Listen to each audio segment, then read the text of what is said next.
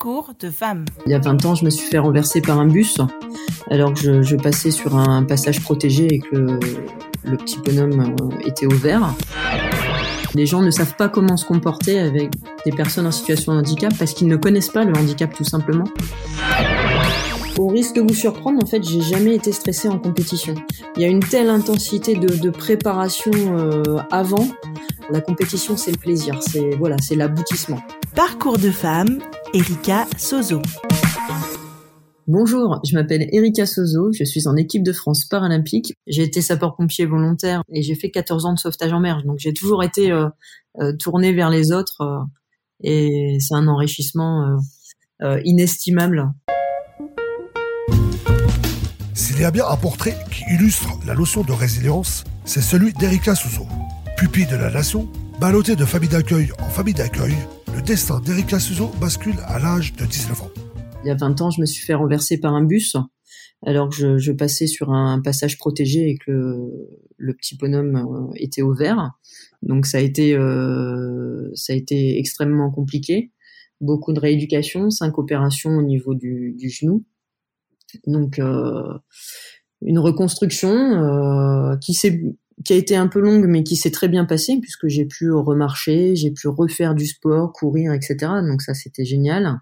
Et j'ai intégré euh, l'armée de l'air en tant qu'assistante monitrice de sport. Donc c'était quand même assez inespéré après un accident comme ça. Mais euh, malheureusement, euh, j'ai eu un deuxième accident fin 2013 qui là, ça a été ça a été la descente aux enfers puisque ma jambe n'a pas n'a pas accepté ce, ce deuxième traumatisme. J'ai dévalé un, dévalé un étage complet. En fait, je me suis fait percuter dans l'escalier, j'ai dévalé un étage complet. Et, euh, et là, c'est extrêmement compliqué. Donc, j'ai développé des douleurs euh, neuropathiques, les nerfs sont atteints. Euh, Aujourd'hui, il me faudrait une prothèse complète, mais les médecins, le médecin militaire ne, ne souhaite pas pour le moment. Il veut repousser un maximum l'opération, pas avant 50 ans.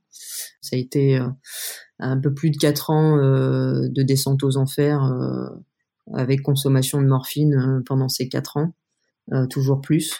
Et puis, euh, et puis on voit le bout du tunnel à un moment donné parce qu'on se raccroche. Je me raccroche au sport en fait. C'est ce qui m'a permis de me, raccrocher, euh, de, reprendre un lien social et de, de voir qu'on pouvait se dépenser parce que ça a été ma. J'étais très sportive et après ce deuxième accident, tout s'est cassé la gueule, hein, c'est le cas de le dire.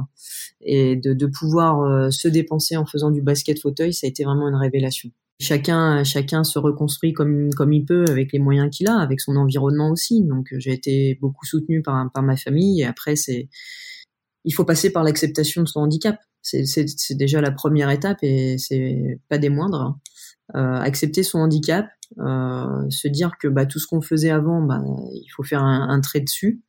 Euh, mais que pour autant euh, on peut toujours faire plein de choses. Il faut juste que ce soit adapté. Et une fois qu'on a qu'on a vraiment assimilé ça eh bien, il n'y a plus de limite en fait. Ayant réussi à surmonter ces épreuves, Erika Sozo aide les autres à dédramatiser le handicap. J'interviens énormément pour sensibiliser les, les, jeunes, les jeunes et les moins jeunes d'ailleurs, euh, sur la place du, du, handicap dans la société. Et le meilleur moyen pour, pour en parler et montrer qu'il y a plein de choses possibles lorsqu'on est en situation de handicap, c'est de passer par le sport. J'interviens à la fois donc euh, dans les établissements scolaires euh, euh, d'enfants d'enfants valides pour leur leur montrer un peu ce qu'est le handicap, donc sur différents ateliers, que ce soit du, du basket fauteuil, c'est vraiment le côté ludique et sympa parce que les enfants euh, sont, sont bruts de décoffrage, hein, ils ont pas de tabou et ils se mettent dans les fauteuils, ils, ils expérimentent, c'est génial. Mais on passe aussi euh par des ateliers pour les déficients visuels. On fait du cécifoot, on va faire pas mal de choses de, de sports différents pour euh, balayer euh, des handicaps différents et leur montrer voilà comment on peut euh, réagir ou comment on peut interagir avec euh, euh, des, personnes qui sont en situation de handicap. Donc ça c'est super et qui se rendent compte aussi des difficultés euh, quotidiennes des personnes dans cette situation-là. Eh bien, ils relativisent leur, un, petit peu leur situation et, euh, et le regard change progressivement. C'est important d'expliquer ce que c'est le handicap, ce que c'est le quotidien. Je suis marraine d'un service de pédiatrie en MPR à l'hôpital euh, sud d'Amiens sur les enfants qui sont euh, qui sont malades ou en situation de handicap. C'est une relation, c'est un partage euh, ils m'apportent autant que je leur apporte, je pense. Hein. Moi, je suis une fenêtre sur l'extérieur pour eux puisqu'ils sont hospitalisés sur du long terme et, euh, et je leur montre, euh, voilà, parce que je leur ai fait profiter des jeux euh, de l'intérieur et je, je, peux, voilà, en fonction de leur pathologie, bah moi, j'essaye de trouver un athlète qui a la même et qui puisse, qui puisse se mettre en relation, échanger sur les difficultés de la vie quotidienne les différents appareillages, etc. Comment ça s'est passé. Donc voilà, c'est moi, c'est une, ouverture sur l'extérieur qui puisse vivre un, petit peu euh, de, mon aventure euh, sportive. Et puis j'essaye d'intervenir euh, quand je peux avec eux, mais sur sur d'autres ateliers, pas forcément de sport, mais s'ils font un atelier de, de dessin, de coloriage, eh bien moi je, je, vais je vais avec eux et on échange. C'est des petites parties ou après on essaye d'organiser des sorties extérieures avec l'encadrement médical et c'est des grands moments de partage. Parcours de femme, Erika Sozo. Après son second accident, Erika Sozo se met au tennis fauteuil, puis au basket fauteuil. Deux disciplines qui lui redonnent de l'enthousiasme. Mais c'est quand elle va découvrir l'aviron qu'elle va commencer à engranger des victoires en compétition. J'ai commencé l'aviron il y a deux ans maintenant.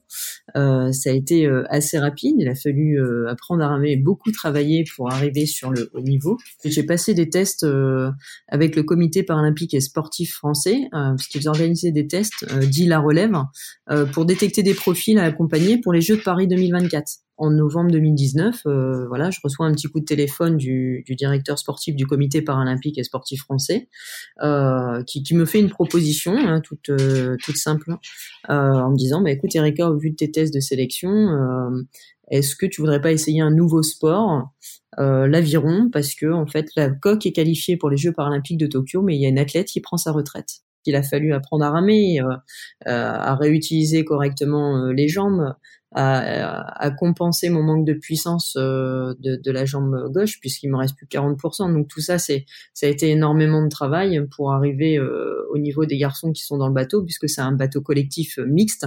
On est deux hommes, deux femmes et un barreur. Et, euh, et on a fait quelques compétitions. En début d'année, on a fait une, on a fait les championnats d'Europe en Italie. On décroche une médaille d'argent. Donc c'était ma première compétition sur l'eau. Donc ça, c'était plutôt euh, génial. Et puis en, fait, en juin, on, enchaîne sur deux régates internationales où on décroche deux médailles d'or et euh, surtout on, fait le deuxième temps mondial hein, euh, puisqu'on passe sous la, barre des 7 minutes. Et ça, on est le deuxième bateau à pouvoir le faire. Donc j'ai découvert mes premiers jeux cet été à Tokyo. On ramène une médaille de bronze et le record paralympique aussi à la clé. Donc euh, c'est vraiment génial. On écrit euh, l'histoire euh, du bateau français qui n'avait jamais fait de podium au jeu, donc c'est vraiment génial. On a établi le record paralympique puisqu'en fait la, la, discipline était avant sur 1000 mètres et depuis les Jeux de Rio, on est passé sur 2000 mètres comme les valides en fait. Donc il n'y avait pas encore de chrono arrêté sur 2000 mètres. Et euh, lors de nos repêchages, euh, on fait un très bon chrono et les Anglais n'arrivent pas en finale à, à, à, rabaisser ce chrono, en fait, à nous rattraper au niveau du temps. Et donc, on garde le record paralympique euh, jusqu'à Paris 2024. J'attends vraiment beaucoup de Paris et je pense que Paris sera à la hauteur de l'événement sans aucun doute. Euh, et puis être à la maison, euh, c'est génial. On se remet au boulot. Euh, je, fais quand même des petites actions par-ci par-là, mais euh, elles seront épisodiques. C'est vraiment l'entraînement, euh, l'entraînement qui est prioritaire. Et puis euh, voilà, on va prendre les échéances comme elles arrivent, les unes après les autres. Pour le, terme final sera la sélection pour les Jeux, les Jeux de 2024. Erika Souzo est une force de caractère exceptionnelle. Un parcours exemplaire. Une femme tournée vers les autres et vers ses objectifs sportifs. Elle a sa ligne dans tout tracé pour de nouvelles performances aux Jeux paralympiques de Paris 2024. Merci Erika Souzo. On vous suivra sur les plans d'eau.